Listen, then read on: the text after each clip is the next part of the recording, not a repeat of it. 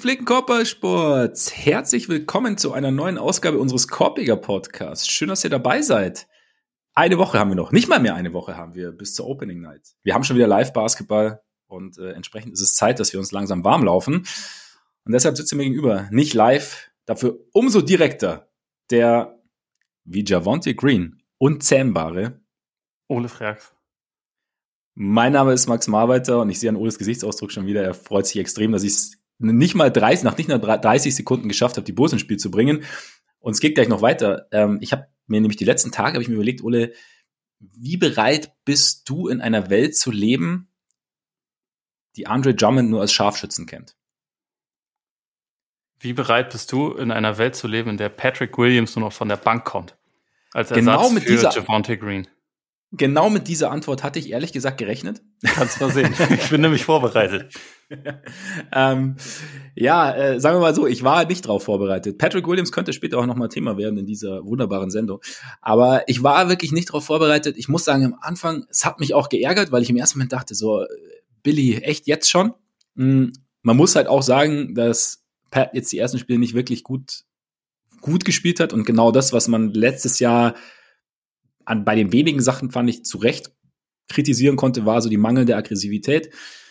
Ich habe mir natürlich mittlerweile Gedanken gemacht, ähm, schlaflose Nächte hinter mir. Letzte Nacht dies natürlich wieder gegen den achten Anzug der Milwaukee Bucks. War er aggressiv, 22 Punkte, glaube ich, vier oder fünfmal gedankt und zwar brachial, wie es so schön heißt.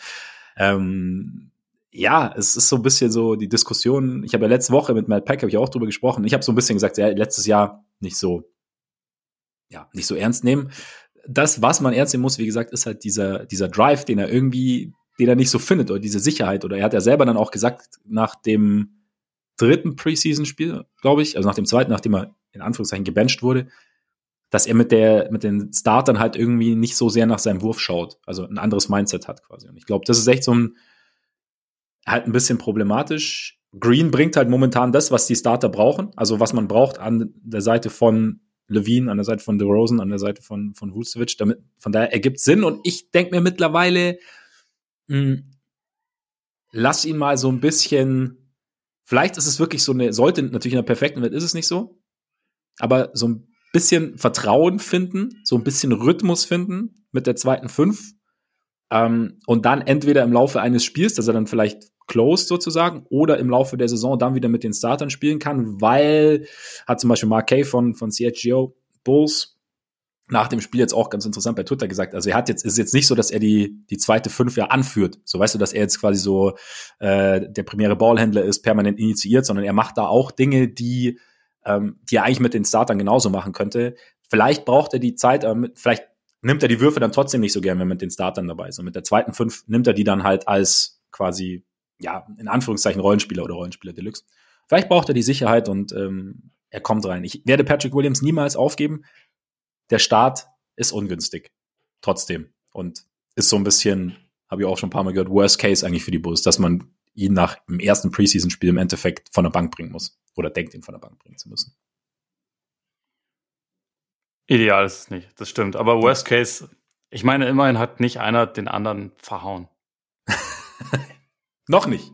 Wer, weiß, wer weiß, wie, wie, wie, was, was im Pad brodelt. Also, ne, man, ja. er ist ja auch eher als Heißsporn bekannt. Von daher, ähm, vielleicht kann er sich gerade noch kontrollieren und irgendwann geht's dann dahin. Nee, ähm, ja, da werden wir natürlich Draymond werden. Du hast, du, ich, ich merke schon, du, du versuchst gerade die Kurve zu kriegen, weil du natürlich gerade mit dieser Patrick Williams Geschichte die Büchse der Pandora geöffnet hast. Ja, natürlich. Also ich wusste auch, dass ich, dass ja, mache. Ja, es, ja, es konnte, es konnte nicht anders. Es ist immer noch so ein bisschen von der Stimme her so ein bisschen angeschlagen. Deswegen dachte ich, kann ich auch kann ich erstmal dich so ein bisschen, bisschen äh, also Rollen das, kommen lassen und mich vorne ja, zurückhalten. Ja. Du, meinst, du meinst so wie die Bulls mit Zach Levine machen nach seiner Knie-OP, dass ihn auch so. Ja, oder, oder wie sich Patrick, Patrick Williams vornehm zurückhält, wenn er mit den, mit den Startern spielt. Ja, es ist gemein, dass du das so sagst, aber es stimmt wahrscheinlich aus. Ja, Eben. Genau, ja. Nee, es ist, es ist richtig, es ist richtig. Aber ja, Andre Drummond trotzdem, ne? Drei von drei gegen die Raptors, jetzt null von eins, aber ich bin, äh, ganz kurz noch, weil, weil ihr schon dabei sind, ich bin überrascht, wie fast schon grazil sich Andre Drummond bewegt. Sorry, also den, den Köder nehme ich jetzt einfach nicht. Nimmst du nicht, nimmst du nicht. Nee. Ich, bin, ich, bin, ich bin sehr, gesch ich bin sehr ich gespannt. Ich schwimme einfach auf. weiter. Ja. Das Gute ist natürlich, der Weg von Drummond zu Draymond ist nicht so weit. Das, das, äh, also rein alphabetisch sozusagen. Ja. Oder ne? Von daher, wir müssen, wir müssen natürlich über Draymond sprechen. Ole hat es ja schon angerissen. Ähm, ja, eine, eine, eine ordentliche Rechte gelandet bei Jordan Poole und ist jetzt schon, ist schon ein paar Tage her. Es ist auch einiges passiert seither. Draymond hat sich entschuldigt, war eine Zeit lang weg vom Team. Jetzt hat sich Steve Kerr geäußert. Es wird keine Suspendierung geben. Er wird morgen, also am Donnerstag, wieder, wieder zum Team stoßen, soll Freitag im Preseason-Finale spielen. Da ein bisschen. Dann müssen wir natürlich auch über ähm, den riesigen Franzosen sprechen. Victor Wembanyama nach diesem Double Showcase letzte Woche gegen G-League Ignite mit seinem Team. Die NBA-Welt steht so ein bisschen im Kopf. Irgendwie schon auch zurecht, ne? Kleiner Spoiler. Also ich, sah schon ganz gut aus, was er da so gemacht hat. Ähm, und dann eine Woche vor Saisonstart, natürlich klar, was, wir haben den Osten sortiert, wir haben den Westen sortiert. Was noch fehlt, sind die Awards. Sie fehlen aber nur noch für die nächsten, ne, sagen wir, knapp 20 Minuten, bis wir dazukommen. Großes Thema heute natürlich. MVP, MIP, Patrick Williams, alles dabei. Ola hat richtig Bock, ich merke schon. Ich merk schon. Entschuldigung, weil es ist seit einer Woche wieder Bulls Basketball. Ich bin so ein bisschen heiß irgendwie. So, ne, es ist, die, die Morgen, die haben wieder einen Sinn. Ja, ich, ich kann es nachvollziehen. Nicht, nicht aus Sicht der Bulls, aber sonst so. Was, was den, den NBA-Basketball grundsätzlich angeht, kann ich es nachvollziehen. Ja, äh, deswegen sind wir hier, ne? So Eben. grundsätzlich hegen wir die ein oder andere Sympathie für NBA-Basketball. Also von daher ähm, na, ist es ja durchaus berechtigt. Vielleicht noch ganz kurz Hinweis Saison steht an. Es gibt die, sicherlich diverse Möglichkeiten, nicht nur einmal die Woche aufzunehmen. Deswegen schaut gerne mal rein bei patreon.com slash Korpiger Podcast und Korpiger mit. Richtig. Da gibt's nämlich, und jetzt, ich, ich, wir sagen es die letzten Wochen immer wieder, vielleicht lohnt sich auch nicht mehr zu sagen, aber wirklich, es gibt jetzt dann wieder extra Content. Und äh, diesen extra Content gibt es Naja, es gibt ja im Moment auch welchen, der kommt halt nur auf dem normalen Feed. Aber ja, das halt stimmt. auch nur aus, genau. aus reiner Nettigkeit. Die Nettigkeit, damit, genau. ist, bald, damit ist bald wieder es vorbei. Es ist bald vorbei. Es ist bald vorbei. Wir sind, ähm, Wir sind bei uns ist halt so Freewell und haben eine Familie zu ernähren. Exakt, exakt. Und deshalb, ähm, ja, schaut mal bei Patreon rein. Das ist dieser extra Content ist nämlich eigentlich Dank für all diejenigen, die uns unterstützen mit monatlichen Spenden sozusagen. Vielen Dank für, äh, dafür und genau, schaut mal vorbei. Und jetzt direkt ab zu Draymond, würde ich sagen. Nachdem ja. wir ihn jetzt schon zweimal angesprochen haben. Wie war denn so deine, ich meine, es ging ja langs langsam in Anführungszeichen los. Es gab Gerangel, Draymond hätte Jordan Poole einen mitgegeben, dann wurde spekuliert, was dazu geführt hat und, und irgendwann kam dann dieses Video bei TMZ, das die ganze Sache etwas verschärft hat. Also erstens, weil man so ein bisschen den Ablauf mitbekommen hat. Zweitens, weil es halt nicht bloßer Watschen war, sondern halt dann doch ne, mit etwas Nachdruck. Und äh, wie hast du es denn, also so mit, mitgenommen, mitbekommen, wahrgenommen und dann auch so, was waren dann so deine, deine ersten Gedanken nach den ersten Meldungen und dann nach dem Video? Es hat sich schon sehr verändert mit der Zeit. Ähm, das erste, der erste Bericht, den ich dazu gesehen habe, ich weiß, weiß gar nicht mehr genau von, von wem das war, aber da war es irgendwie so, dass ich dachte, okay, da gibt's halt irgendeine interne Streiterei, da gab's irgendein Gerangel oder so, wie, wie es das ja schon öfter mal gibt. Also gab's ja unter anderem auch mit Raymond schon vor, vor mehreren Jahren, ähm, dass er sich auch mal während einer Halbzeitpause fast mit Steve Kerr geprügelt hätte in der Umkleide, aber äh, also wo die beiden auch irgendwie voneinander getrennt werden mussten und solche Sachen. Also das ist da halt schon so mit dem Temperament äh, schon das eine oder andere Mal so ein bisschen durchgegangen ist. Das, das war jetzt nicht wirklich nichts wirklich Neues und ich habe das eigentlich so ein bisschen erst darunter so ein bisschen verbucht. Dann hat mich dieser von Chris Haynes dieser ähm, Tweet oder dieser Bericht ziemlich irritiert, in dem irgendwie stand, ja, ja, ja, also Draymond war nicht cool, was er da gemacht hat. Aber die Warriors haben auch alle das Gefühl, dass Jordan Poole sich zu sehr fühlt und dass er irgendwie komisch drauf ist. Und äh, also, mhm. ich, okay, da wird aber relativ schnell das, das, Opfer zum Schuldigen gemacht. Das ist irgendwie ein bisschen komisch formuliert. Ähm, und dann, dann kam halt irgendwann dieses Video. Und dann, also äh, ich meine, vorher hatten ja auch schon andere aus den Warriors-Kreisen irgendwie gesagt, so, nee, nee, das war überhaupt nicht jetzt die Schuld von, von Jordan Poole oder irgendwas, ja. der hat da überhaupt nichts falsch gemacht, so, das ist eigentlich auch nicht okay, den da charakterlich irgendwie in Frage zu stellen oder so. Und naja, dann sieht man halt dieses Video und kann dann nur bestätigen, der macht da eigentlich wirklich nichts, was, also er schnackt halt irgendwie. Das wird, glaube ich, auch nicht das erste Mal gewesen sein, dass er im, im Lauf oder ähm, im Kontext dieses Teams miteinander geschnackt wird. Also ich meine, auch Draymond ist ja jemand, der da gerne und viel austeilt. Ne? Also ja. frag mal Paul Pierce oder alle möglichen anderen Leute, gegen die der im Laufe seiner Karriere gespielt hat. Und ähm, diese Reaktion beziehungsweise diese Aktion von, von Draymond, die steht halt in keinem Verhältnis zu irgendwas. Also er ist ja am Anfang derjenige, der es quasi initiiert, der auf Pool losgeht. Pool schubst ihn ja weg, aber nicht auf eine Art und Weise so, hier, ich schubst dich jetzt, jetzt können wir uns gegenseitig, jetzt können wir miteinander rangeln, sondern eher so, du kommst mir gerade ein bisschen zu nah, mach mal bitte einen Schritt zurück. Das war ja nichts Böses, mhm. also nichts Bösartiges von ihm, sondern ein bisschen so, hey, gib mir, gib mir meinen Space. Und also ich finde das halt relativ krass, dass man das ja sehen kann, dass alle anderen, die da so drumherum stehen, keiner rechnet ja damit, dass das jetzt dann eskaliert, sondern alle denken, ah, okay, ja, ja die sind ein bisschen aneinander geraten oder so. Ähm, aber passt schon. Keiner denkt ja irgendwie, man muss da dazwischen gehen. Und dann kommt halt auf einmal so ein Schlag, wie man ihn ja wirklich in, in der Hold Me Back Liga zum Glück eigentlich nie sieht. Und ähm, wo man, glaube ich, sich glücklich schätzen kann, dass halt Pool nichts passiert ist. Also dass, dass der offensichtlich äh, okay ist. Er hat ja auch schon wieder gespielt jetzt in der Preseason. Aber ja.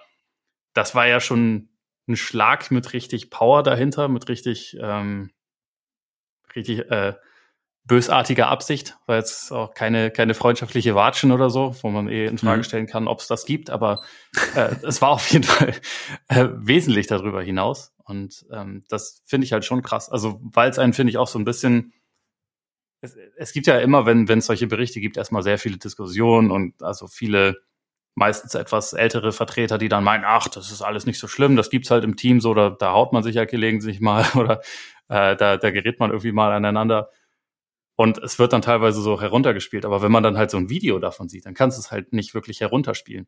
Interessanterweise ja. haben die Warriors aber genau das geschafft. Also auch mit dem, mit der Pressekonferenz, die sie jetzt vergangene Nacht gegeben haben, wo sie gesagt haben, ja, wir regeln das, die sprechen miteinander, alles gut, ähm, gibt keine Suspendierung, gibt halt irgendwie eine Geldstrafe oder so.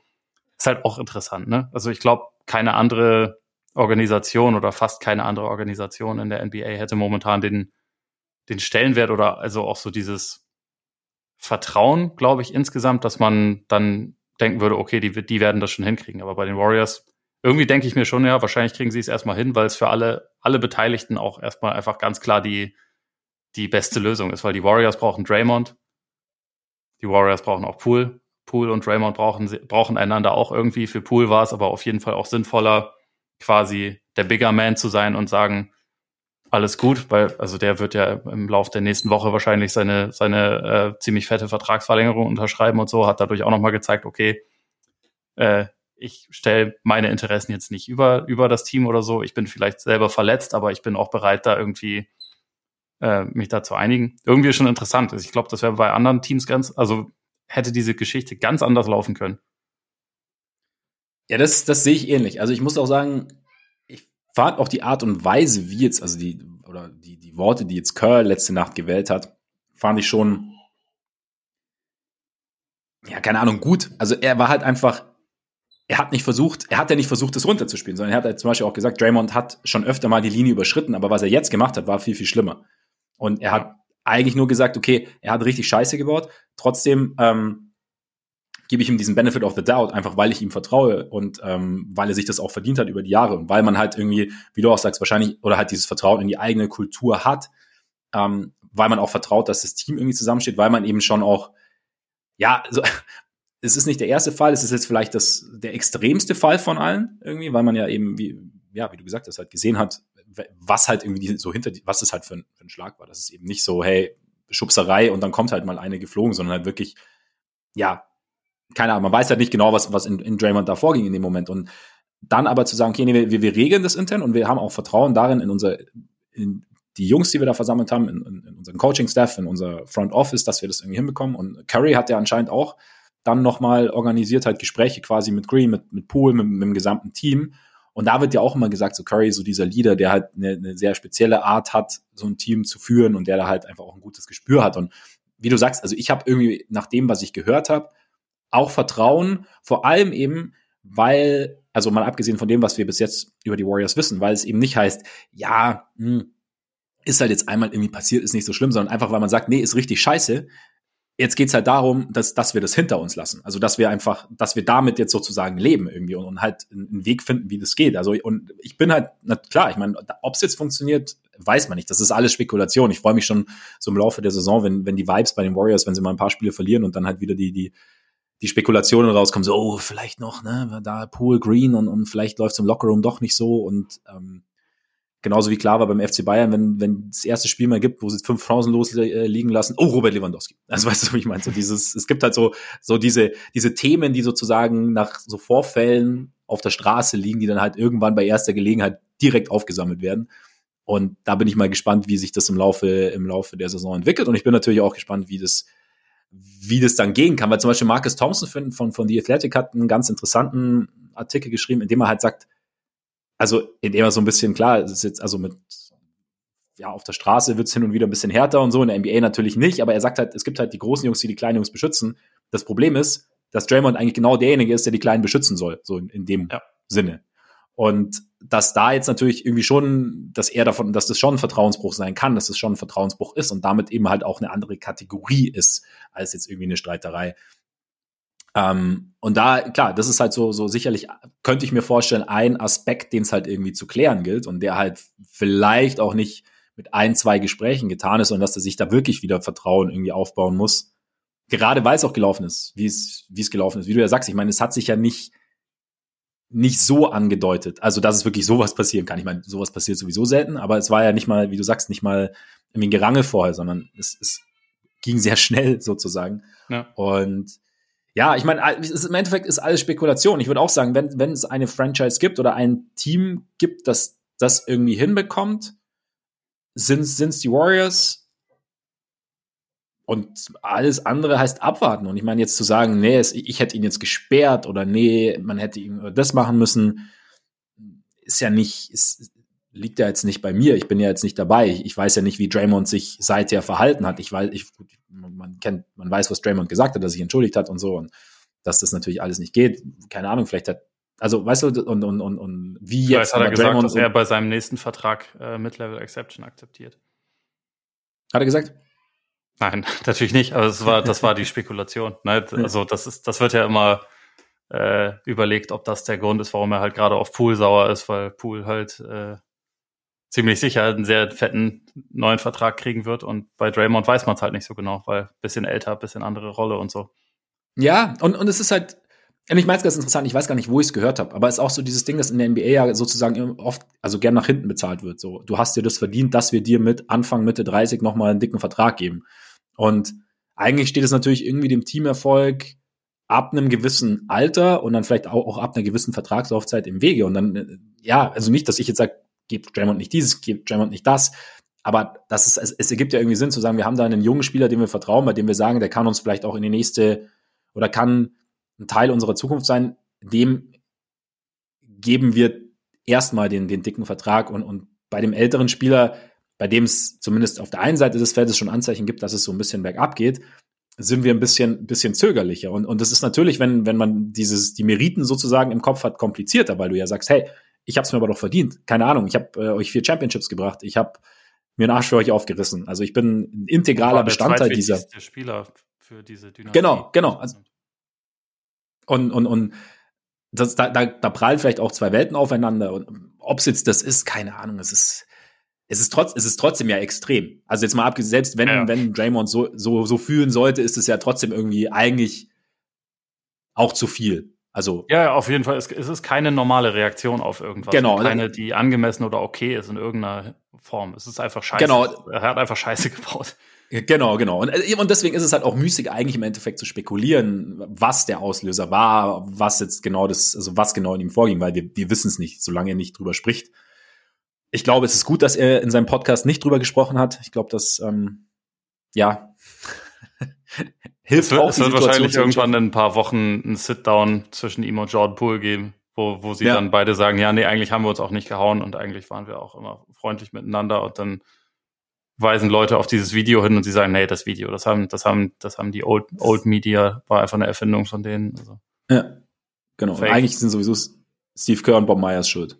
ich glaube auch. Also, das, das, irgendwann könnte es in die Richtung gehen. Ja, ja, vielleicht dann mit Draymond. Aber hättest du, keine Ahnung, glaubst du, wenn man alles mit einbezieht, also eben auch diese Vertragssituation, dass, dass die Warriors irgendwann in Betracht ziehen, Draymond zu traden? Oder ist jetzt für dich die Art und Weise, wie sie es jetzt regeln, dass sie eben sagen, okay, wir regeln das intern, er wird nicht gesperrt, er stößt jetzt wieder zum Team, wir wollen die Sache verarbeiten. Ich glaube, das ist schon entscheidend. Es ist jetzt nicht so, okay, wir haken das jetzt einfach ab, ähm, ist vorbei, sondern ich glaube schon, dass sie es aufarbeiten wollen und verarbeiten wollen. Den Eindruck hatte ich zumindest noch nach Kurs Aussagen. Ähm, so, wir machen das, wir lassen es jetzt, also genau, und dann, dann geht es sozusagen, geht's weiter, wir, wir gehen da jetzt zusammen durch. Oder glaubst du das halt irgendwie so, dass man doch überlegt, hm, vielleicht gibt es eine Trade-Möglichkeit und wir gehen damit auch dieser Vertragsgeschichte aus dem Weg? Es äh, ist meiner Meinung nach beides möglich. Also hängt, glaube ich, auch ein bisschen davon ab, wie, wie sich die Dynamik im Team jetzt zeigt und ob man das Gefühl hat, so äh, Draymond hat das Vertrauen von, vom restlichen Team noch oder eben nicht. Also ich glaube, das, das wird sich jetzt so ein bisschen zeigen, aber grundsätzlich ist die Situation einfach bei den Warriors so, die haben jetzt schon die teuerste Payroll, die jemals ein Team hatte. Und sie haben eigentlich in, über die nächsten zwei Jahre mindestens vier Leute, die eigentlich einen Maximalvertrag haben wollen und wo man halt einfach ein bisschen abwägen muss. Also jetzt aktuell äh, sind irgendwie wichtig erstmal Poole und, und Draymond. Nächstes Jahr ist dann schon wieder langsam das Thema mit, mit, mit Wiggins, mit Clay Thompson. Das ist übrigens auch eine schwierige Entscheidung, weil es, wer ist jetzt gerade wichtiger? So, und wer ist für das Team, für die Franchise-Geschichte wichtiger? Keine Frage. Wer ist jetzt gerade wichtiger? Größere Frage. Und dann kommen ja auch schon dann sind ja auch schon die, die letztjährigen Rookies bald Extension eligible. Ne? Also Wiseman ist, ist ähm, der ist nächstes Jahr schon an dem Punkt.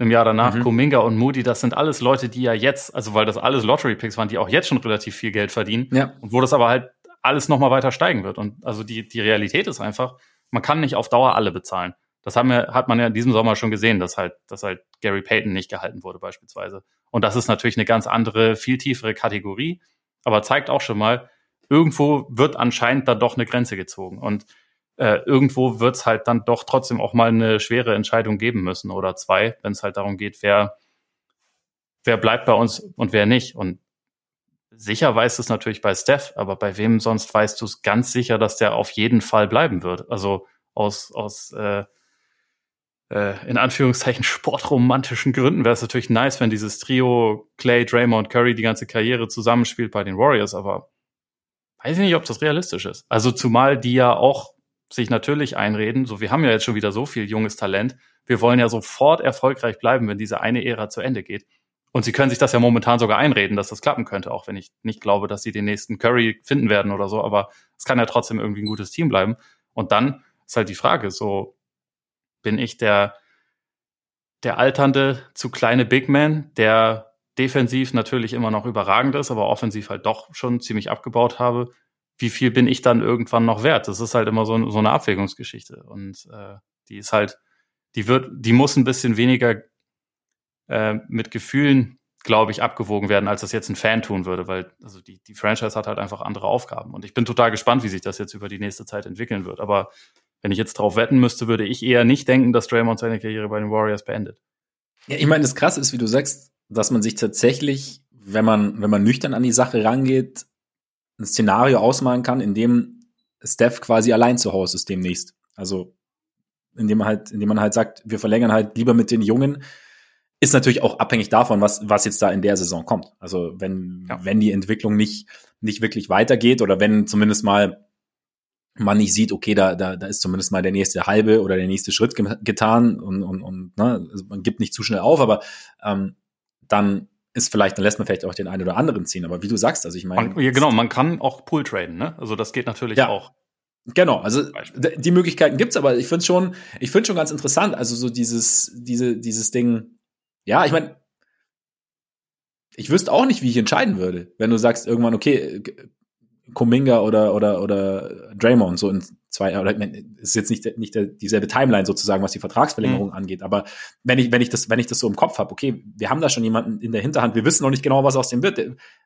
Keine Ahnung, ich meine, Draymond ist ja ein generational Defensive Player sozusagen. Also, ja. dass du genau das nicht bekommst. Nur das, das Ding ist, in zwei Jahren, wie sieht's da aus? Kuminga gegen den Draymond in zwei Jahren, so weißt du, wie ich meine. Also dann, ja. Ja, Kuminga sagst, wird dann halt ziemlich sicher ein besserer Offensivspieler sein. Ähm, ja. Defensiv sicherlich nicht, aber man, also sie werden ja auch nicht ewig genauso weiterspielen. Ne? Also das sieht genau, man ja jetzt genau. auch schon. Wenn Wiseman drauf ist, also in der Preseason, dann laufen sie auf einmal doch mehr Pick and Rolls, was so sonst eher nicht das war, was sie am liebsten gemacht haben. Aber du musst ja halt auch ein bisschen auf das vorhandene Spielermaterial reagieren. Ne? Und dann, dann es wird sich halt mit der Zeit einfach alles ein bisschen ändern. Da, da kommt man nicht umhin. Ja, und ich meine, bei Clay ist doch, bei Clay ist es ja eigentlich fast noch ein bisschen bisschen extremer. Also ich hatte es gar nicht so auf dem Schirm. Also, aber dass er halt jetzt im Sommer eigentlich fast nichts, nichts basketballmäßig gemacht hat, einfach weil er sie schonen wollte sozusagen und sie, sie ihn ja jetzt langsam wieder ranführen, ne? Ähm, und er ja die, die ersten Preseason-Spiele nicht gemacht hat und so. Und ich meine, das ist halt nach diesen beiden Verletzungen, das ist halt, ist natürlich irgendwie ein Thema. Okay, wie geht's weiter? Aber genau, wie, wie ist er jetzt? Wie sieht der Real Clay aus? Wie ich immer gesagt habe, also was, was kommt noch? Und dann nicht, dass ich sage, okay, schickt ihn weg, aber es ist halt einfach als Team, glaube ich, oder als Franchise, es ist halt einfach wahnsinnig. Also einerseits eine komfortable Situation, weil es nicht ist, okay, wir müssen, wir müssen mit diesem Kern weitermachen, bis wirklich gar nichts mehr geht. Das ist natürlich wenig romantisch, diese Denkweise. Gleichzeitig ist aber so, okay, keine Ahnung, das sind, diese Spieler haben uns geprägt. Also die haben wirklich, die haben mhm. uns über, über Jahre hinweg geprägt, die haben uns zu einer der interessantesten Franchises der NBA gemacht und, und, und das möchtest du ja schon und das ist halt auch irgendwie, ja, irgendwie auch zu Recht, finde ich, möchtest du ja belohnen und möchtest nicht einfach sagen, okay, nee, sorry, Freunde, wir brauchen euch nicht mehr, macht's gut, ihr Trottel, so, ne? Hm. Extrem formuliert. Von daher. Dann, dann geht Tony Gemenge Parker nach Charlotte und spielt da noch eine Saison. Stimmt. Das ist auch irgendwie. Ja. Stimmt, hat, das ist passiert. hatte ich verdrängt. Es ist einfach ja, so, die, die Wahrscheinlichkeit, dass dann wirklich drei Leute ihre Karriere äh, komplett bei einem Team verbringen, ist, ja. ist nicht besonders hoch. Dwayne Wade war auch noch mal in Chicago. Ohne Cleveland. Ohne Cleveland. Ja, richtig. Richtig. Hat's dann aber noch. Ne? Highlight seiner Karriere. Highlight seiner Karriere. ich glaube auch. Das war die beste Zeit. ja. Genug Warriors oder hast du noch irgendwas zu, zu Draymond zu sagen? Nö, reicht mir erstmal. Das Thema dann, ist halt nicht beendet. Aber nee, kann es ja auch nicht sein. Wird weitergehen. Ja nicht sein. Und alles, was wir über so will's laufen, so will's nicht laufen, sprechen, ist halt einfach Spekulation, die wenig zielführend ist irgendwie für uns. Na, außer man hat recht. Außer man hat Geht natürlich recht, dann kann man hin, dann kann man hinterher sagen, ne? Man kann natürlich auch eine Geschichte draus machen. Wir können, weißt, wir können so ein bisschen so Fiction mit Realität vermischen und können jetzt, wir schreiben jetzt halt einfach so die Draymond-Story sozusagen, so eine Kurzgeschichte. Draymond und Jordan. Und dann schauen wir mal, was, ob, ob unsere Kurzgeschichte mit der Realität zu, zusammenpasst. Ja, finde ich gut. Kannst ja, ja schon mal ein Konzept ausarbeiten, auf jeden Fall. Ja, genau auch da, ich habe es ja vorher, haben wir schon, auch da gibt's eine PowerPoint-Präsentation, aber natürlich, vorher, dass du, dass du so abnicken kannst und, und alle Details kennst. Äh, Victor Wembanyama. Man munkelt, er sei gut. Man munkelt, ähm, er könnte da irgendwie ziemlich viel verändern bei der glücklichen Franchise, die ihn zieht. Oder auch, ja, die ihn zieht, die ihn ziehen darf, die an eins picken darf, weil ich glaube, der Konsens ist schon unter allen BeobachterInnen, dass wer auch immer den ersten Pick bekommt, keine Millisekunde überlegen muss. Oder habe ich was verpasst? Hast nichts verpasst. Also, außer ich, ich habe mich tatsächlich gefragt, was passieren müsste, damit, äh, damit diese Ansicht ins Wankeln kommt. Also, ich meine, wenn er sich jetzt morgen Kreuzbandriss zuzieht, dann wird er trotzdem der, der Nummer 1 Pick sein, glaube ich. Wenn es halt irgendwas, irgendwas ist wie, also keine Ahnung, so, ein, so, ein, so eine Michael Porter Geschichte mit irgendwelchen ähm, vielleicht chronischen Rückenleiden, dann ist es vielleicht was anderes. Aber äh, bisher ist das ja nicht so, auch wenn er in seinem äh, jetzt mit seinen 18 Jahren schon ein paar Verletzungen hatte, also auch schon irgendwie ähm, ein, zwei Stressfrakturen irgendwie hatte, ist es ja trotzdem, wenn man ihn dann spielen sieht und sieht, wie, wie, wie der sich bewegt, wie, wie flüssig diese Bewegungen sind, was der alles kann und irgendwie, ja, also einfach diese, wie groß der ist, dieses Gesamtpaket, da kann man sich ja eigentlich auch nicht einreden, hm, nee, ich sollte einen anderen, ich, ich sollte wen anders picken. Obwohl, und das war ja, also gerade bei diesem, bei diesem ersten Spiel, wo Scoot Henderson, der höchstwahrscheinlich der, der Nummer zwei Pick sein wird, wo der ja auch absolut aufgedreht hat, hast du ja schon mhm. auch gesehen, okay, das ist aber auch ein wahnsinnig großes Talent. Also ich wäre auch absolut nicht, also als, als ähm, Franchise wäre ich jetzt auch absolut nicht unglücklich, wenn ich nur den Nummer zwei Pick kriege, weil das halt auch ein ja. Megatalent ist, der im letzten Jahr und vielleicht auch im Jahr davor halt wahrscheinlich auch, also klar Nummer eins gewesen wäre. Also jetzt 2021 bin ich mir absolut sicher, dass er Nummer eins gewesen wäre. ja. Ja, und davor wahrscheinlich in der Verlosung. Aber das ist, ich meine, das ist krass. Also Wemanyama finde ich auch, ähm, ja, wie du sagst, also dieses Skillset, es geht ja nicht nur um die Größe, um seine Geschmeidigkeit, sondern auch halt, wie es, wie es dann einzusetzen weiß. Ne? Also dass er, dass er sozusagen dieses komplette Paket an, an, an Basketballarsenal besitzt, dass er halt nicht sagt, okay, gib mir den Ball und ich mache, was ich will, und sondern dass halt der, der Kopf dann zum dritten Arm wird. So, weißt du, das ist ja, ähm, ja. auch einfach, das passt ja dann auch so ins Bild. Und ja, ich finde auch immer so diese, diese Lasso-Werfer, ja, um wieder einzufangen. Manchmal ist mir so ein bisschen wieder so, okay, ich muss jetzt noch irgendwie, ich muss auch jetzt besonders in Anführungszeichen dann klug wirken und den Finger heben, so, hey, ja, aber große Spieler ne, haben sich immer verletzt. Ja, stimmt, ist irgendwie offensichtlich. Also ist es sicher, da ist sicherlich eine andere Belastung auf das Skelett, auf die Gelenke, wenn du einfach so mhm. groß bist und ähm, sicherlich, das ist, dessen ist sich, denke ich, aber jeder bewusst. Und die Verletzungen, die er bis jetzt, die er bis jetzt hatte, ihr habt es, glaube ich, in einem Artikel ähm, zu ja bei Spox auch mal aufgelistet. Also diese Stressfrakturen würden bei mir ein bisschen Stress verursachen, tatsächlich, weil das ist ja echt immer so eine Sache, das, was immer mal wiederkommen kann und beziehungsweise was so ein bisschen vielleicht damit zusammenhängen könnte. Alles andere sind halt auch Sportverletzungen. Also ich ja. finde immer, ich, ich bin ein Fan, da, Fan in Anführungszeichen davon, Verletzungen schon auch im Kontext zu betrachten. Also was passiert jetzt ohne Gegnereinwirkung, was ist einfach Teil des Sports? Wenn ich halt einen Sport intensiv betreibe, dann kriege ich mal zum Beispiel wie jetzt im Beat einen Ellbogen ins Gesicht und breche mir einen Knochen im Gesicht sozusagen. Und mhm. das, solche Sachen können dann mal passieren. Und das würde ich dann nicht zwingend in die Bewertung mit einfließen lassen. Ja, keine Ahnung. Was dann genau passiert, weiß man sowieso nicht. Aber du, was du weißt, ist, dass du halt einen brutalen Spieler bekommst. Wenn du, ja. wenn du ihn draftest. Und ja, also keine Ahnung, dass er halt einfach jeden Wurf im Stehen irgendwie erschweren oder unmöglich machen kann, ist halt einfach schon mal eklig. Ähm, ja. Dass er, ja, wie gesagt, dass er halt auch das Gespür, dass er ein Gespür dafür hat, also wie er sich zu bewegen hat, dass er auch, also zum Korb abrollt, wenn er, wenn er als Rollman sozusagen, dass er, ja, es ist halt einfach krass. Und natürlich, dass er den Dreier dann trifft, Bill Simmons hat gesagt, ist nicht wichtig, würde ich widersprechen, weil wenn du mit der, Groß in der Größe einen Dreier treffen kannst, ist vielleicht nicht der, der Hauptaspekt deines Teams, aber es gibt halt dann einfach gar nichts mehr, was du als, als Defensive machen kannst. Also ich meine, ja, dann bist du halt einfach aufgeschmissen. Dann hast du es halt ist keine gute Option, ihn, ihn rauszuhalten aus der Zone. Also genau. Je stabiler er da wird, vor allem wenn er irgendwie auch diese, diese Wurfbewegung noch irgendwie ein bisschen, bisschen sauberer und ein bisschen schneller irgendwie hinbekommt, dann ja. Was ist dann das, was du als dein, dein Gameplan gegen den hast? Das ist halt dann wirklich einfach eine ziemlich große Frage. So, oh, du musst körperlich dabei gehen, ja. Er ist aber ja. ist halt trotzdem größer als du. Er kann trotzdem über dich rüberwerfen. So, da, ja. das wird schon schwer, da einen Konter zu finden und eine Antwort einfach drauf zu finden. Einfach weil, wenn jemand so groß ist, so lange, so lange Arme hat und einen guten Wurf hat, du kannst ihn ja schon mal per se nicht blocken. So, ja. Hat mal viel Spaß. So, kannst dann irgendwie mit vier, vier Leuten versuchen, ihn davon abzuhalten, überhaupt den Ball zu bekommen. Dann haben deine Mitspieler etwas mehr Platz.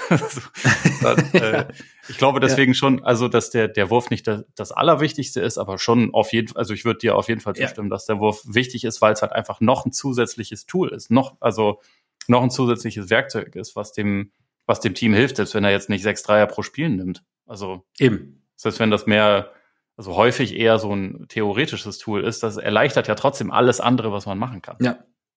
Genau, genau. Und so habe ich es im Endeffekt gemeint. Es ist halt einfach, es macht halt das Spiel dann aus seinem Offensivarsenal im Endeffekt komplett. Und damit eben, wie du sagst, dann hast du eben nicht die Möglichkeit zu sagen, ja komm, jetzt wir schauen, dass, dass er den Ball nicht in der Zone bekommt. Wir, wir drängen ihn da raus oder wir bauen eine Mauer auf oder so. Also solche, solche Geschichten. Und klar wird sicherlich gibt's Coaches, die bisschen kreativer sind, was, was defensive Lösungen angeht, als ich, die sich da Dinge überlegen werden. Aber es ist ja, halt wir, trotzdem. Wir einen Spieler bei jedem Bein von ihm.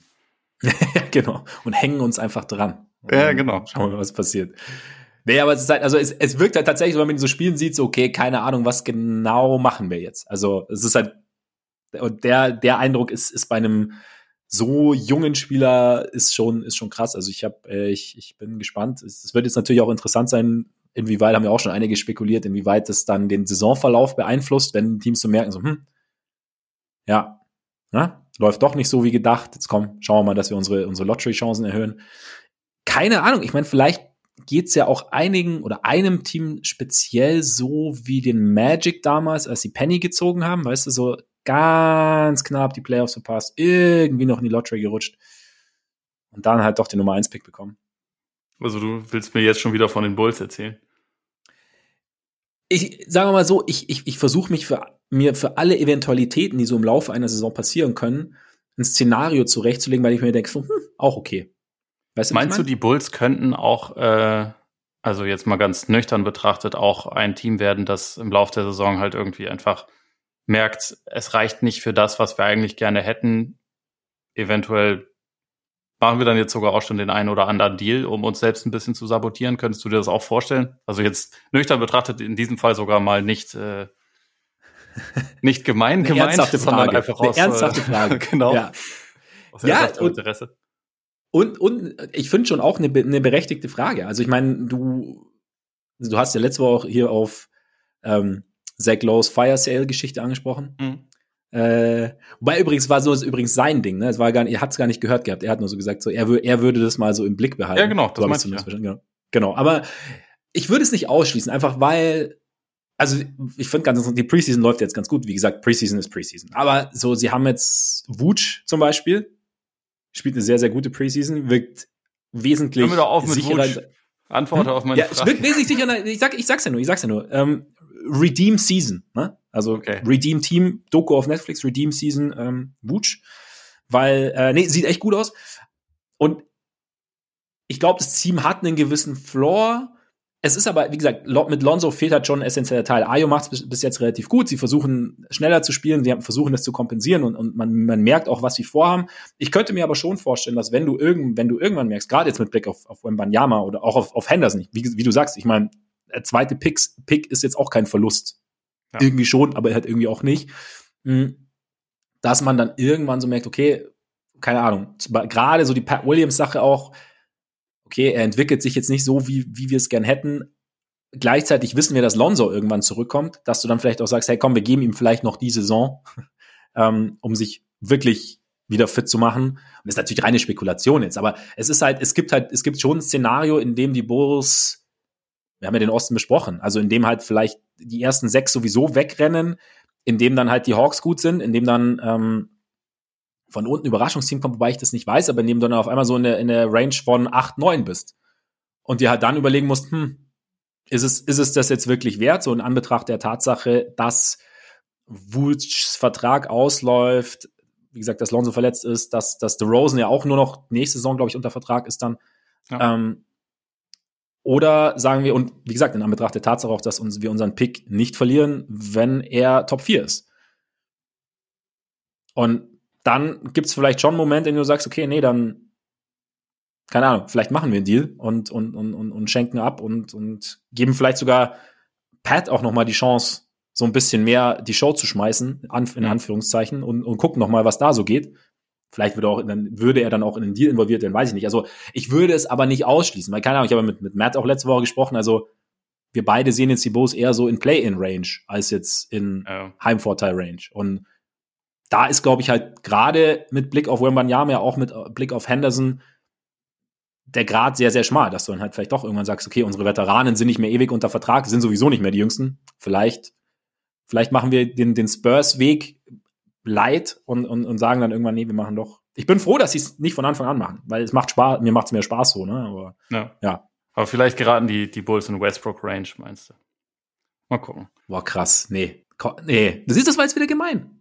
Nein, das war vollkommen ernst gemeint. Also ich, ich meine damit einfach nur, es gibt die Teams, die, für die das einfach keinen Sinn macht. Ähm, also diesen, diesen Weg einzuschlagen und die halt aber dadurch, glaube ich, vielleicht auch also da, dass es halt dieses, äh, dieses Tank Race so attraktiv ist für, für viele andere und vielleicht auch dann noch ein, für ein paar mehr andere, dass sich dadurch halt vielleicht noch ein paar mehr Möglichkeiten ergeben werden, an Spieler ja. oder an Deals zu kommen, die sonst vielleicht nicht realistisch wären, wenn es jetzt ein x-beliebiger Grind-Jahrgang äh, in Anführungszeichen wäre, ähm, der jetzt an, an Rookies ansteht. Und das Absolut. ist halt nicht, sondern also ob sich dadurch dann halt für ein Team wie die Lakers, die jetzt beispielsweise halt einfach nichts davon haben, jetzt irgendwie zu tanken, ob die sich dann halt doch nochmal irgendwie nach einer anderen Kaliber von, äh, nach einem anderen Kaliber von Spielern ähm, umsehen können, als es jetzt das ist möglich, ja, die ganze Offseason hat mit, mit Buddy Hield und, und Miles Turner, ob dann vielleicht doch nochmal ein besseres Paket um die Ecke kommt. Und dafür, ja. also sobald man darüber reden kann, ist man in Westbrook Range. Das ist nicht böse gemeint, aber ja, das ist korrekt. Ja, einfach ein Teil davon. Ja, nee, hast, hast absolut recht. Und ähm, ja, also wie gesagt, Vielleicht kommen da auch Teams rein, mit denen wir jetzt noch gar nicht rechnen. Also in, ja. in diese Konversation. Und vielleicht ist es auch der, der Gedankengang der Lakers gewesen, dass sie halt diesen, diesen Heel-Turner-Deal nicht mit geschlossenen Augen gemacht haben, sondern dass sie halt einfach gesagt, hm, keine Ahnung, also die, man wusste ja vorher schon, also wenn man Yama durchaus interessant ist, dass Henderson durchaus interessant ist und dass da vielleicht dann, ja, eventuell noch, noch das eine oder andere möglich ist. Also, wir ja. sind gespannt. Wir sind gespannt. Jetzt müssen wir zu den Awards kommen. Wir müssen auf jeden Fall zu den Awards kommen über Wembanyama auf jeden Fall noch relativ oft sprechen, da bin ich mir einigermaßen sicher. Ich denke auch, die nächsten, nächsten Jahre. Das ist schon krass, oder? Also so, so eine Bewegungsabläufe von so einem riesigen Dude habe ich jetzt noch nicht gesehen. Total. Und dann halt auch dazu noch so ein krankes Skillset. Das ist schon, ich, ich, ich freue mich auf den. Ich werde mir auf ja. jeden Fall Spiele der französischen Liga angucken. ja, ja. Das ist ja kein Einhorn mehr, wie wir schon. Ist aber auch ein bisschen, bisschen eine verpasste Chance, oder? Dass sie diese das kam ja jetzt irgendwie so fast aus dem Nichts, so diese zwei Vorbereitungsspiele zwischen G-League Ignite und diesen und, mhm. ähm, und seinem Team. Das hätte man ja, so, das hätte man verkaufen müssen wie, wie Bird versus Magic damals. Das, das Im Prinzip schon. Da muss, da muss der ganzen Welt bewusst sein. Hier spielen die zwei krassesten Talente. Nächstes Jahr spielen ja. einfach direkt gegeneinander. Und der eine ist einer, der ist etwas, das habt ihr noch nie gesehen. Schaltet alle ein. Das kam jetzt irgendwie, halt also in der, in der Bubble hast du es schon mitbekommen, aber so drüber hinweg ja jetzt irgendwie nur so semi, habe ich das Gefühl. Ja. Ja, so dieses Ding, einer, den habt ihr noch nie gesehen, das finde ich, find ich halt schon krass bei ihm einfach. Also da, da das, das kann man auf jeden Fall pushen. Also ich bin gespannt auch, wie es nächstes Jahr gepusht wird, wenn er, je nachdem, wo er auch landet. Meinst du, die NBA betet, dass er irgendwo, ja, dass es ein bisschen flashier ist als San Antonio? Oder ist es ihr wurscht, meinst du? Also ich glaube nicht, dass die NBA betet, dass äh, Chicago wird, aber. Nein, das, das habe ich jetzt damit auch nicht gemeint. Das habe ich jetzt damit auch nicht gemeint. Ähm, Gute Frage. Nicht, dass glaub, Chicago das halt als Flashy City bekannt wäre, ne? Ja, ja, zumindest als Großstadt, als großer Mann. ähm, es ist schwer zu sagen, ich weiß es nicht, weil ich glaube, also in der Theorie wahrscheinlich schon, aber andererseits ist es, glaube ich, grundsätzlich einfach geil, so eine Attraktion in der Liga zu haben. Und insofern ja. ist, es, ist es vielleicht nicht mehr so wichtig, wie es ja, jetzt früher gewesen wäre. Ja, ja. Gut, weißt ja, für mich als Glamour-Freund ist der Faktor aber sehr, sehr wichtig. Ja, absolut. Also, ja, deshalb muss ich mal nachfragen. Und deshalb passt jetzt aber auch ganz gut Awards, weil auch Glamour. Ja. Na? Nicht, dass, nicht, dass es jetzt zu kurz kommt. Und ja, nachdem die Zeit rennt, keine Ahnung, frage ich dich jetzt trotzdem noch, mit womit wirst du anfangen? Weil du ja schnelle Entscheidungen triffst. Ähm, Kate Cunningham. Machen wir MVP. Wir fangen mit MVP an, okay, okay. Weil das ist das Einzige, wo ich, wo ich noch ein bisschen unentschlossen bin. Da brauche ich jetzt noch deine, deine Einschätzung, weil, also ich habe jetzt zwei Jahre in Folge Luca getippt. Ich weiß, dass wenn ich ihn jetzt nicht tippe, dann wird er es. Ich weiß aber auch, dass wenn ich ihn tippe, dann wird er es wahrscheinlich nicht. Und mir geht es langsam auf den Sack. Und mir geht auch diese, geht auch dieses äh, sich, sich erstmal in Shape spielen auf den Sack. Also jetzt hatte er natürlich die, die EM, aber er hatte auch in einem Jahr, äh, ein oder zwei Jahre davor auch schon mal Olympia, das muss nicht so viel heißen und es ist auch nicht so, dass er sich während der EM jetzt verhalten hätte wie ein Musterknabe, sondern das ist also, da gab es ja durchaus auch den einen oder anderen Bericht, äh, wie lange mhm. das Team unterwegs war und gefeiert hat und den ganzen Kram und ähm, ich weiß nicht, er ist vielleicht ein bisschen schmaler, aber eigentlich habe ich keine Lust, Luca zu tippen, glaube ich. Und deswegen einfach aus Prinzip Janis.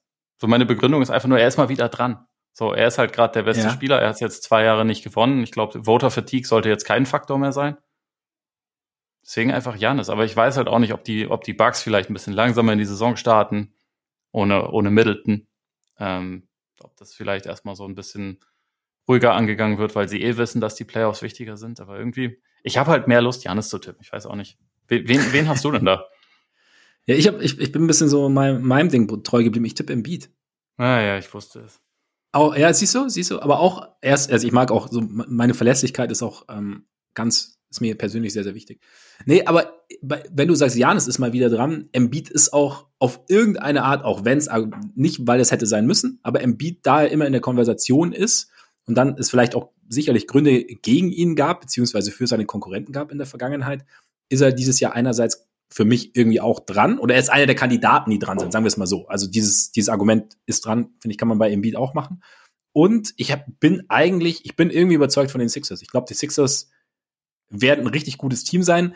Die Frage, die man für mich stellen kann bei Embiid, ist eben, wird er, also gibt es einen Ansatz zu sagen, wir schonen ihn im Laufe der Saison ein bisschen, um ihn dann in den, während der Playoffs für die Playoffs in Topform zu haben. Und wir haben jetzt vielleicht, unser Team ist jetzt ein bisschen tiefer.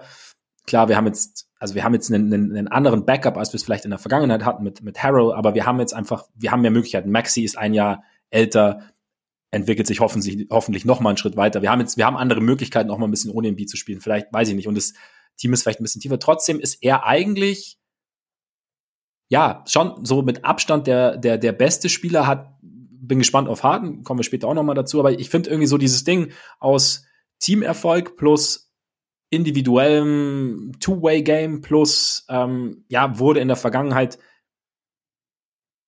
Nee, übergangen ist der Fall, ist definitiv der falsche Ausdruck. Er wurde nicht übergangen, aber er hat in der, in der Vergangenheit vielleicht auch einfach ein bisschen Pech gehabt, weil dann seine Konkurrenz dann vielleicht noch mal eine Sorge gespielt hat, die noch ein bisschen beeindruckender war als seine.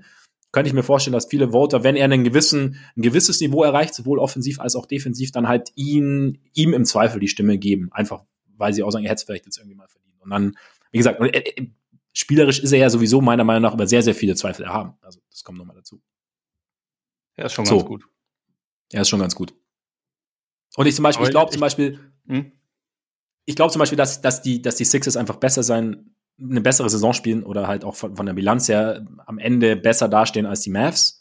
Was dann halt nochmal noch mal ein Faktor sein darf. Klar, Mavs ist dann immer so ein Ding sehr, sehr Luca-zentrisch und da sticht er vielleicht ein bisschen mehr heraus. Also wenn du, gerade wenn du auf das Valuable gehst, wenn du Luca rausnimmst, fehlt dann schon einiges. Embiid bin ich gespannt. Wie gesagt, Harrow kann ihn off, kann offensiv sicherlich was liefern, aber defensiv fehlt dann natürlich schon einiges. Also je nach, bin ich auch gespannt, wie es dann ab. Sie haben ja andere defensive Möglichkeiten jetzt insgesamt, um halt Team defensiv sozusagen äh, abzufedern. Bin ich gespannt, wie, wie das sein wird. Aber ja, grundsätzlich, Jan, klar, Janis ist immer ein Kandidat. Also er ist halt wahrscheinlich der beste Spieler der Liga. Und dann bist du natürlich auch wieder bei dem Ding, okay, dann ist er ja irgendwie auch MVP.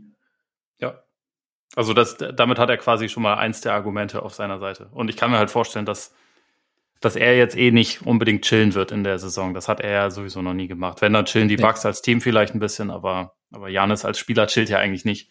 Und bei Embiid und bei den Sixers, also grundsätzlich stimme ich dir bei allem zu. Äh, und also er kann es auf jeden Fall auch gewinnen.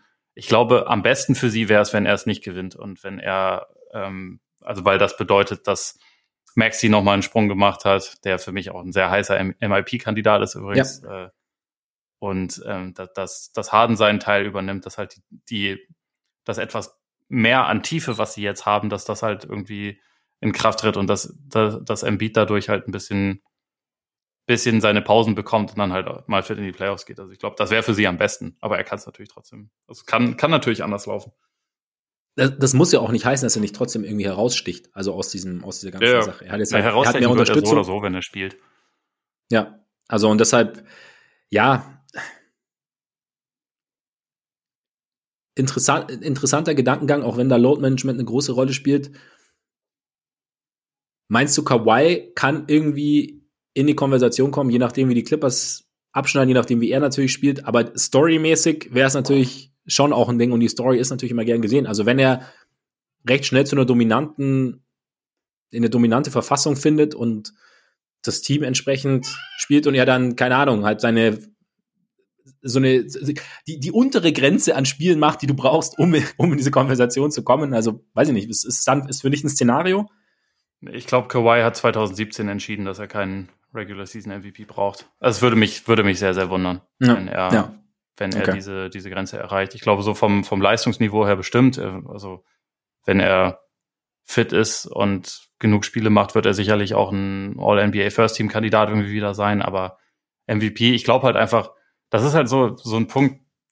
Jokic schont sich nie, beispielsweise. Und wenn Jokic am Ende 20, 25 Spiele mehr macht als Kawhi, ist es, finde ich, auch schwer dann für Kawhi zu argumentieren. Also jetzt nicht, dass es ein Zweikampf zwischen den beiden wird, aber es gibt da auch noch andere. Nee, also wenn ich ein ein Dark Horse noch nennen sollte, was da, was da noch rein könnte in die Konversation, wäre es tatsächlich Jason Tatum.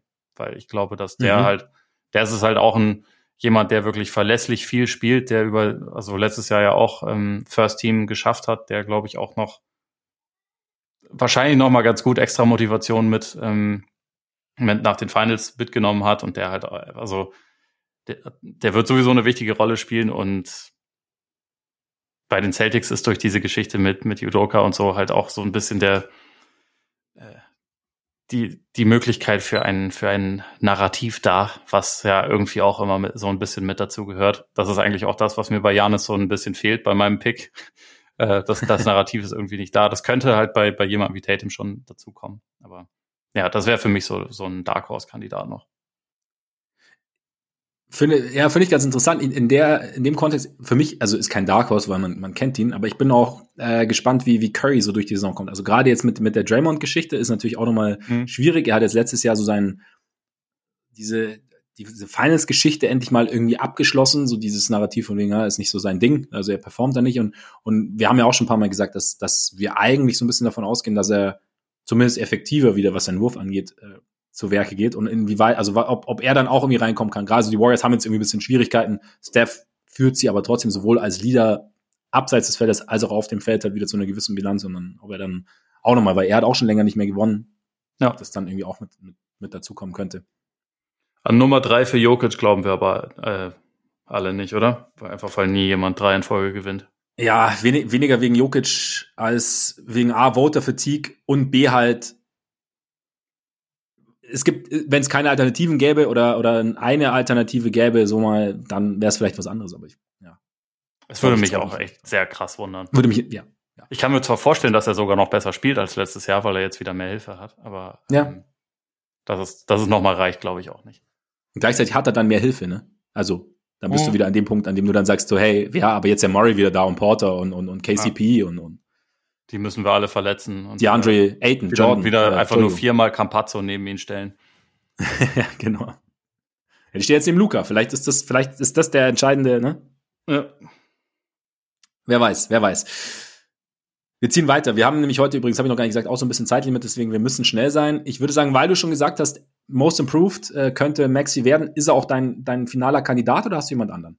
Ich bin immer noch am überlegen, ob ich ihn eventuell da noch äh, noch wieder drüber stelle. Aber das Gute ist, ich musste schon vor Wochen meine Picks für ähm, fürs äh, Next Magazin abgeben. Ähm, deswegen, sie sind ha. in einer gewissen Art und Weise schon verschriftlicht. Und da war es die Andre Hunter tatsächlich. Und ich könnte es mir auch vorstellen, es würde mir auch, äh, würde mir auch eigentlich ganz gut ähm, gefallen, weil ich den als Spieler schon mag. Also auch wenn das über die letzten drei Jahre bei ihm irgendwie so ein bisschen sind immer Ansätze, dann verlässt er sich wieder, dann ist es so ein bisschen hat man das Gefühl, eine Sache ist ein bisschen besser geworden, woanders stagniert es wieder ein bisschen mehr. Aber ich glaube eigentlich, die Hawks brauchen ihn an sich sehr dringend, so als, als langen Flügel, der verteidigen kann, der aber auch offensiv so ein bisschen, bisschen zusätzliche Last schultern kann und werfen kann und so. Ähm, sie haben, sie haben ja also sowohl im Backcourt als auch äh, auf Groß schon irgendwie relativ viele Optionen, aber so gerade für diese, für diese Range haben sie nicht so viele Leute und ich glaube, das Talent ist eigentlich da. Wenn er mal gesund bleibt und, und halt einfach äh, sein Ding durchziehen kann und also in der Preseason sah er auch ziemlich gut aus, dann, ähm, dann könnte ich mir einreden, dass, dass der das wird.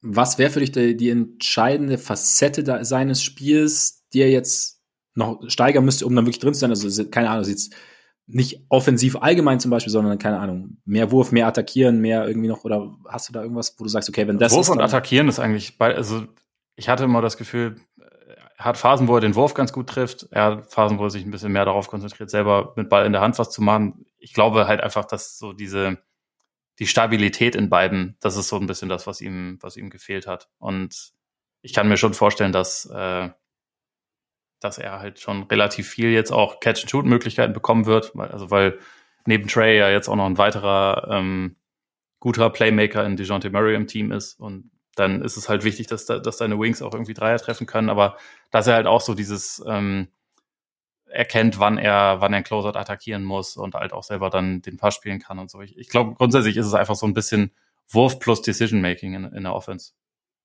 Ja. Aber vielleicht ist das auch alles nicht flashy genug und am Ende wird es Anthony Edwards oder so, weil der noch mal ein paar mehr Punkte erzielt als letzte Saison. Normalerweise wird der Award halt so vergeben. Ja, also ich hatte Edwards hatte ich auch überlegt, ich hatte auch, auch Maxi überlegt, wen ich noch ganz interessant finde, einfach weil einerseits klar flashy und so, andererseits kommt natürlich auch gern jemand, mit dem man jetzt nicht so gerechnet hat, oder wenn jemand abgeschrieben wird, in Anführungszeichen, oder man sagt, okay, irgendwie, ne, eher Randerscheinung jetzt und, und dann nochmal mehr ins Zentrum kommt, nach allem, was ich bis jetzt so gelesen habe und, und so, ähm, Karis LeVert hatte ich noch. Äh, ich war mir fast sicher, dass du mir jetzt mit Patrick Williams kommst. wäre mein Kandidat gewesen vor der Saison, aber das kann ich jetzt nach den letzten drei Spielen oder vier Spielen relativ schwer verargumentieren. Deswegen äh, ist Patrick okay. Williams leider da rausgeflogen. Aber Levert finde ich interessant. Den hätte ich nämlich gar nicht auf dem Schirm gehabt. Ich habe nur ein bisschen mitbekommen, was so, also neues Anforderungsprofil, was er so, er A war so ein Ding, was, wie er im Sommer gearbeitet hat, was er an seinem am Spiel gemacht hat. Und er scheint halt so ein bisschen, also A, Lehren aus der letzten Saison gezogen zu haben und B, auch seine Rolle halt irgendwie anzunehmen. Also jetzt so. Und jetzt, und es deutet jetzt auch einiges darauf hin, dass er tatsächlich eigentlich entgegen aller Erwartungen der, der dritte Starter sozusagen ja. wird auf dem etwas also finde ich auch einigermaßen crazy. Forward. Ja, also ich finde es auch, ich dachte auch jetzt so, hä, aber er scheint halt, er scheint bereit zu sein, neben Garland und, und Mitchell zu spielen. Ähm, JB Bickerstaff, der Coach, hat dann auch, gab es auch ein Zitat ähm, von, von Casey Russo bei The Athletics, hat es aufgeschrieben, hat so einen Text drüber geschrieben also wo er sagt, also so quasi, wenn du neben Donovan und Darius spielst, ähm, er versteht, dass es da eher so ums, ums Facilitating geht, ähm, dass er dann eher so seine, seine, also sinngemäß halt weiß, also er hat seine Stärken und dass er weiß, wann er sie einsetzen muss, aber er muss halt jetzt nichts erzwingen und es scheint da ganz gut hinzubekommen. Er scheint defensiv ähm, verbessert zu sein, ist natürlich die Frage, inwieweit das irgendwie tragbar ist. Aber wenn du, wenn du jetzt einen Spieler hast, bei der jetzt, der jetzt Dinge zeigt, die du eigentlich immer so ein bisschen vermisst hast und damit zum Teamerfolg beiträgt, könnte ich mir halt vorstellen, dass das halt irgendwie so ein Ding ist, okay, du hast jetzt halt einen wertvollen, nicht nur einen wertvollen Bankspieler, sondern einen wertvollen Spieler in seiner Rolle, der dann hin und wieder auch noch ein bisschen äh, über, über seinem über seiner Rolle sozusagen spielen kann. Und deswegen finde ich, finde ich ihn irgendwie so einen ganz interessanten Kandidaten, einfach weil man ihn nicht so auf dem Schirm hat auch. Ist ein, ist ein interessanter Pick, ja, absolut. Und äh, ich meine, das Ding ist noch zusätzlich, es gab Phasen, in der waren eigentlich ziemlich viele Leute, oder war man, oder ich auch, also war, war eigentlich so ein bisschen Fan von Levert und, und, und dann gab es halt so ein bisschen, dann ist er irgendwann so auch natürlich durch sein Spiel so in diese Rolle des, ja, nicht immer effizienten Scorers ohne Passing-Fähigkeiten und mit überschaubarer Defense gerutscht. Und wenn er da jetzt so ein bisschen rauskommt, so an der Seite von Dingen und dann halt eben überraschend in, in eine Rolle ausfüllt, die ihm eigentlich niemand zugetraut hat, das ist halt so ein bisschen so das Ding. Deswegen, ja. Aber wie gesagt, am Ende, Maxi ist für mich halt so, ist für mich ein logischer Kandidat so vor der Saison zum ja. Beispiel. Also, weil, ne? Wahrscheinlich wird das werden. Weil er halt auch ein geiler Spieler ist, mal abgesehen davon. Absolut, absolut. Er hat jetzt kein Problem Problem damit, wenn, wenn Tyrese Maxey irgendeinen Award kriegt. Also, ja. Vielleicht wird er auch der, schon der zweitbeste Spieler bei den Sixers.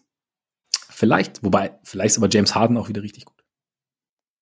Ich kann mir beides tatsächlich vorstellen. also ja. sogar, dass es beides zusammenläuft. Und dann sind die Sixers wirklich in, äh, in good shape. Und dann noch Lineups mit äh, Thibault und Melton und ähm, Tucker, die halt gar selber nicht scoren müssen, weil die anderen auch nicht scoren, wenn da noch Eben. ein Beat hinten steht dann die, so, die können okay. Vorsprung verwalten. Ja, genau. Auch mal 1-0 über die Zeit bringen, weißt du? Ja, ja genau. Das muss man ja, auch können. Ja. Das äh, ja, nennt, man, das nennt man Flexibilität. Gerade im Playoffs, wenn ein Spiel langsamer wird und so. Ähm, ja. Sixth Man. Pat Williams? Nee. Schade. Malcolm Brocken. Wenn er gesund bleibt, dann ist, es, glaube ich, ein ganz guter Pick. Also Komm, einfach, weil, weil der eine Dimension reinbringt bei den Celtics, die sie unbedingt brauchen, mit seinem Drive, mit, mit auch einfach Scoring Punch von der Bank. Ich glaube, gerade nachdem sich Gallinari verletzt hat, ist auch das Scoring von Brockton von der Bank umso wichtiger nochmal. Und ich glaube einfach, dass, äh, ja, ich meine, klar, das größte Fragezeichen ist halt einfach die Gesundheit, aber wenn, wenn die mitspielt, dann, dann kann das ziemlich perfekt passen, glaube ich. Glaubst du, dass er auch permanent also so viel von der Bank kommen wird, dass er, dass er sich qualifiziert sozusagen? Oder gibt es für dich ja. ein Szenario, dass er irgendwann in die erste fünf rutscht, weil er einfach zu wichtig ist und weil sie auch noch Derek White haben dann? Ich glaube, also so wie ich mir das vorstelle, äh, ist das, was er bringt, am wertvollsten, wenn es von der Bank kommt. Ähm, okay. Und dass, dass man dann halt, also wenn jetzt Smart ausfällt und also ein paar Spiele pro Saison fällt Smart natürlich aus, dann könnte ich mir gut vorstellen, dass dann eher White in die Starting Five rückt und, und okay. äh, Brockton von der Bank. Aber ich meine, mal so, mal so. Letztendlich, das, das einzige Kriterium ist, dass der die Hälfte seiner Spiele von der Bank macht. Und da gehe ich stark von aus. Du bist, ja, stimmt, ähm, du bist wählbar, wenn du 50 Prozent Bankspiele machst. Ja, also gut, ich, ich fände zwar bescheuert, wenn jetzt ein Spieler 41 Spiele von der Bank und 41 Spiele als Starter macht, den ja. dann zu wählen, aber, ja. aber es ist theoretisch erlaubt. Es sollte mindestens 42-40 sein, meiner Meinung nach. Ja, ja, genau. Sollte, da, da, sollte da, ein bisschen zieht, mehr da zieht ein, ein Max Marbeter die Grenze. Ja, das ist, für mich, das ist für mich okay. Einfach muss mehr gewesen sein. Muss mehr gewesen sein. Ja, guter Kandidat. Guter Kandidat. Ich habe da äh, nicht Pat Williams tatsächlich, äh, ich habe Spencer Dinwiddie. Weil er halt, also Jason Kidd hat ja gesagt, er soll die Second Unit anführen und ich finde halt, er ist schon sehr, sehr wichtig für dieses Mavs-Spiel. Und ich habe ja auch schon so gesagt, so in der, beim Sortieren, bin gespannt, ob er noch was drauflegen kann. Du hast gesagt, okay, wenn er eigentlich das spielt, was er letztes Jahr bei den Mavs gespielt hat, dann ist es schon alles ziemlich gut. Und kommt sicherlich viel auf seinen, auf seinen Wurf drauf an, aber er ist natürlich auch so ein bisschen Sixth Man, ist ja auch gern so ein Scoring-Titel. Er ist, glaube ich, schon jemand, der von der, von der Bank viel Scoring bringen kann. Vielleicht jetzt nicht ganz so viel wie in der Vergangenheit jetzt Crawford oder, oder Lou Williams oder so, aber trotzdem, der halt so diesen Scoring-Punch von der Bank bringen kann. Vielleicht was gegen ihn sprechen könnte, dass ich das vielleicht teilweise mit, mit ähm, Christian Wood teilen muss, sozusagen. Trotzdem, einfach weil wir auch drüber sprechen, wie wichtig er als zusätzlicher Ballhändler für die Mavs ist. Das heißt, er ist quasi schon teamstrukturell hat er eine, eine extrem wichtige Rolle. Also nicht, dass Brockton die nicht hätte, aber da ist es halt nochmal, weil er hat so, ein, so, eine, so eine Kernkompetenz, die das Team jetzt nicht so wahnsinnig viel hat, weil er die halt sozusagen ausstrahlt. Könnte ich mir vorstellen, dass er da, dass er da irgendwie auch ganz gut reinkommt in die Rolle. Bei Dinwiddie könnte ich mir tatsächlich eher vorstellen, dass das Problem, was du bei Brockton gerade angesprochen hast, dass das passieren könnte. Also, dass er mehr startet, als von der Bank kommt. Weil die Aussagen, die Statt Hardaway dann, oder? Hardaway soll eigentlich auch von der Bank kommen. Ja, stimmt, ja. Also, und das, was, was Kit in den letzten Tagen dazu gesagt hat, ist teilweise massiv widersprüchlich. Also, er hat jetzt auch einmal gesagt, uh, Dinwiddie will start, but he still is supposed to lead the second unit. Also, mal gucken. Ich glaube, im Endeffekt wird er schon relativ viele Spiele starten. Äh, bei ja. den Mavs finde ich tatsächlich Wood den, äh, den Kandidaten, an den ich gedacht hätte, der, der gut sein könnte, weil das, der kann halt auch von der Bank in 25 Minuten kann der halt locker 18, 19 Punkte auflegen. Das, das traue ich dem schon zu. Gleichzeitig bin ich da halt gespannt, ob das wirklich die Standardsituation über die komplette Saison bleibt, auch bei Wood. Oder ob man irgendwann dann doch sagt, also weiß ich nicht, wenn es dann doch irgendwie Synergien gibt mit Luca oder keine Ahnung, dass man dann doch sagt, nee, ähm, du spielst schon auch mit der Second Unit, aber dass, dass man ihn dann doch auch mehr mit den Startern spielen lassen möchte. Keine Ahnung, also vielleicht sind die Mavs auch kein gutes Team für, für einen Sixth Man, aber.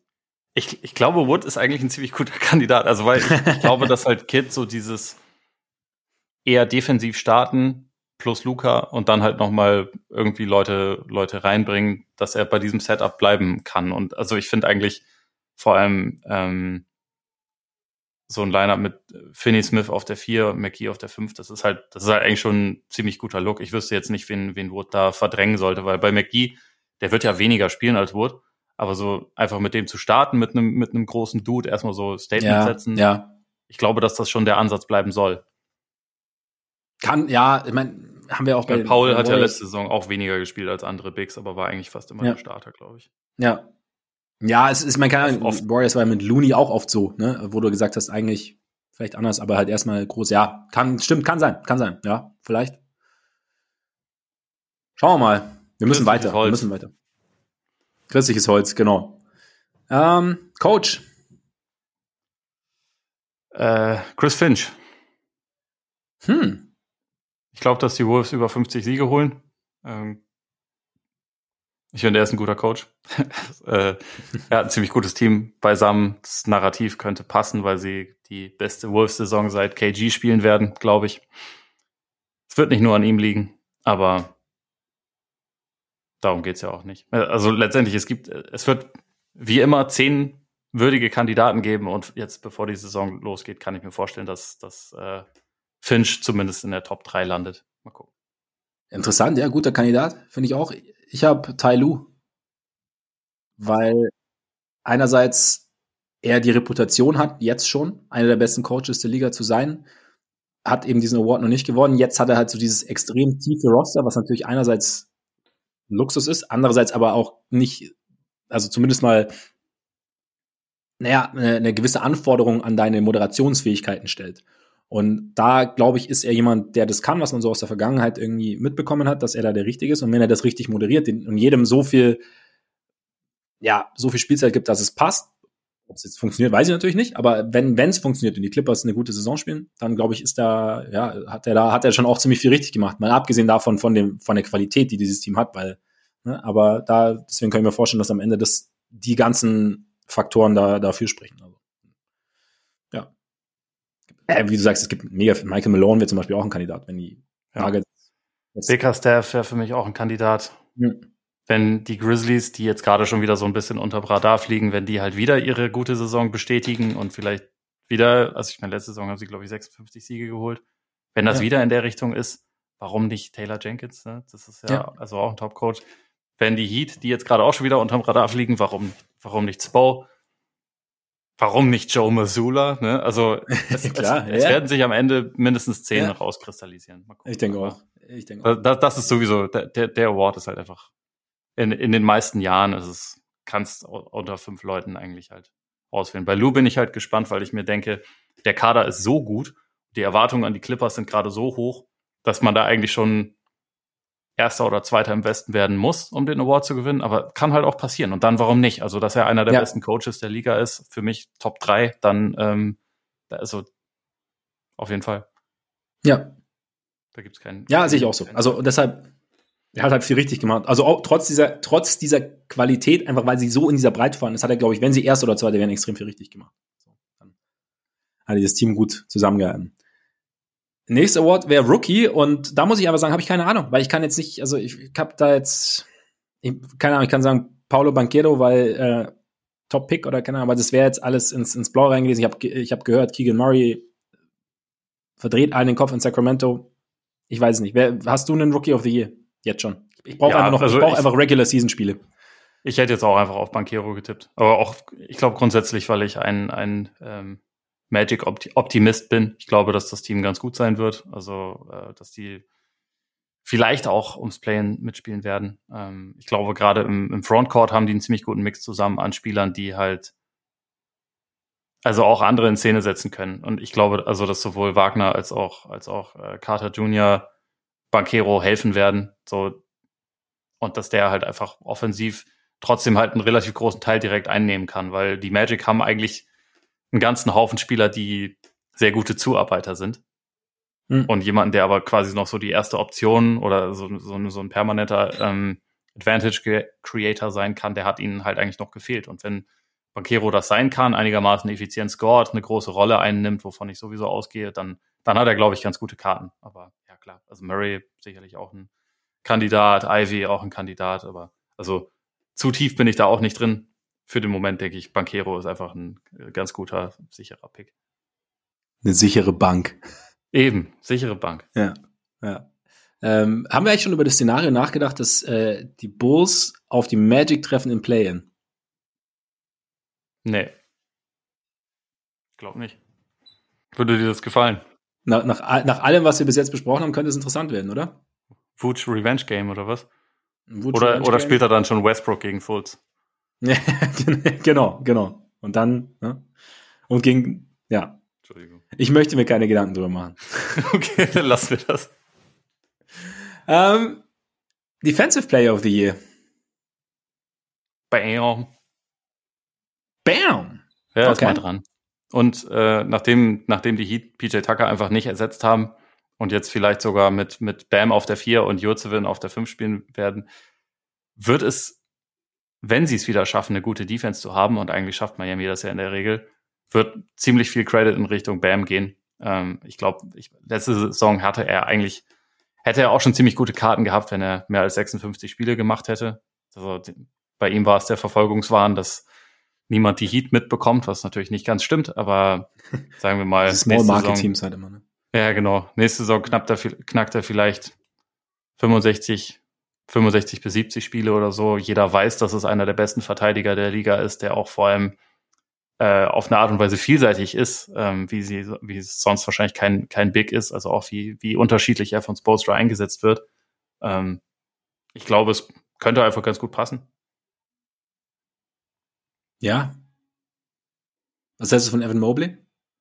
Das glaube ich noch zu früh. Ich hatte tatsächlich auch kurz drüber nachgedacht, aber ähm, ich ich glaube, das kommt wahrscheinlich noch ein kleines bisschen zu früh. Aber bei Mobley würde ich denken, dass er wahrscheinlich ein ähm, All-Defensive-Team knacken wird.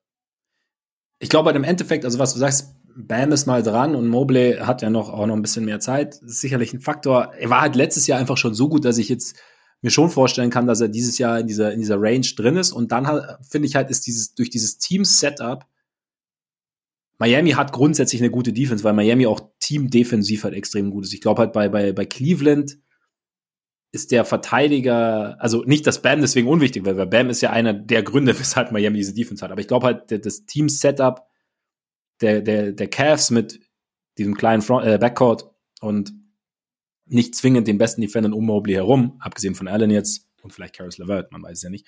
Aber trotzdem ist, ist, Mo ist Mobley halt einfach extrem, extrem wichtig und sticht vielleicht noch mal ein bisschen mehr raus und könnte deshalb vielleicht ein, ein guter Kandidat sein, aber vielleicht, ja, vielleicht sind dann auch einige muss ja nicht, muss ja auch nicht passieren. Aber vielleicht sind dann auch einige so ein bisschen, zögern einige ein bisschen, einen Zweitjahresprofi dann zu nehmen. Also weiß man natürlich. Ja, das, das, das wäre für mich der Gedanke, dass das, dass das vielleicht ein bisschen früh kommt. Also würde mich, würde mich eh mal interessieren, ob schon mal jemand in seinem zweiten Jahr den Award gewonnen hat. Ja. Also es würde mich wundern, aber dass er es qualitativ bringen könnte, das, das, äh, das denke ich auch. Ich meine, es kann auch sein, dass jetzt ähm, nachdem Jazz Fatigue kein Thema ist, Gobert es halt einfach mal wieder gewinnt. Ne?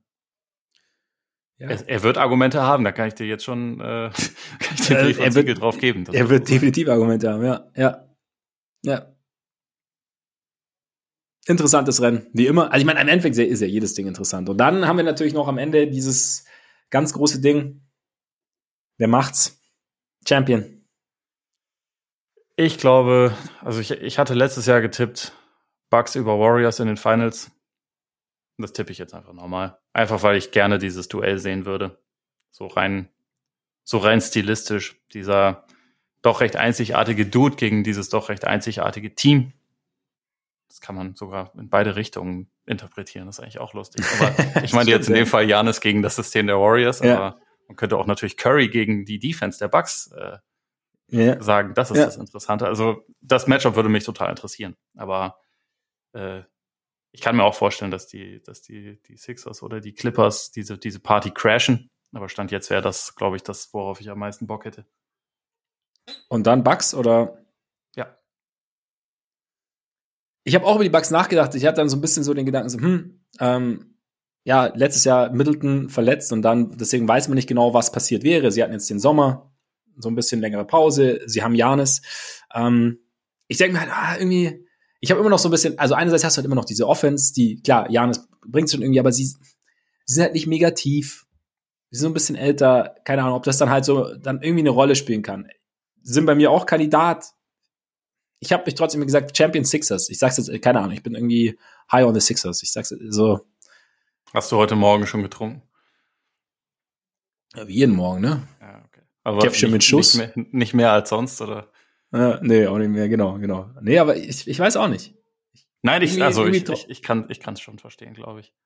Das Team hat schon sehr viel Qualität, sehr viel Potenzial und auch ja. mittlerweile halt Tiefe. Eben, eben. man muss halt auf Doc vertrauen und man muss auf Harden vertrauen und da habe ich irgendwie mittlerweile das sind zwei Variablen, einfach ja. ein bisschen Bauchschmerzen. Und der, ja. der Gesundheit von Embiid muss man auch noch vertrauen in den Playoffs. Das sind drei schon echt schwierige Faktoren, finde ich großer Vertrauensvorschuss notwendig bei drei Sachen. Ja. Und ähm, gut, wenn, keine Ahnung, wenn Pascal Siakam halt keinen Ellbogen mitgibt, dann ist es vielleicht schon auch mal, das, das hilft vielleicht auch. Ja, weil Embiid bisher in den Playoffs nur das eine Mal kurz gefehlt hat, als er einen Ellbogen von ja. Pascal Siakam bekommen hat ja. in, sein, ja. in, seiner Laufbahn. Sonst war, sonst war der immer, das war immer, stand er immer zur Verfügung. Auf der, auf der Höhe seines Schaffens, auf der Höhe seines Schaffens. und, und Doc ähm, mit so einem guten Kader macht mich auch nervös. Ja, ja, ja, ja, richtig. Ich mein, ja. Clippers damals, ne? Hatte er auch, auch meistens so ziemlich, ziemlich guten Kader. Ja. Ich bleib trotzdem ich dabei. Ich, ich, und äh, Clippers gegen wen in, in äh, ich meine ähm, Sixers, Sixers gegen, gegen wen in Finals? Ja. Ah, das ist schwierig, schwierig. Ich, ich sag Clippers. Also ich sag, wir kriegen ganz, ganz neue Finals. Sixers Clippers. Boah. Und dann, dann Doc versus Lou. Oh. Mhm.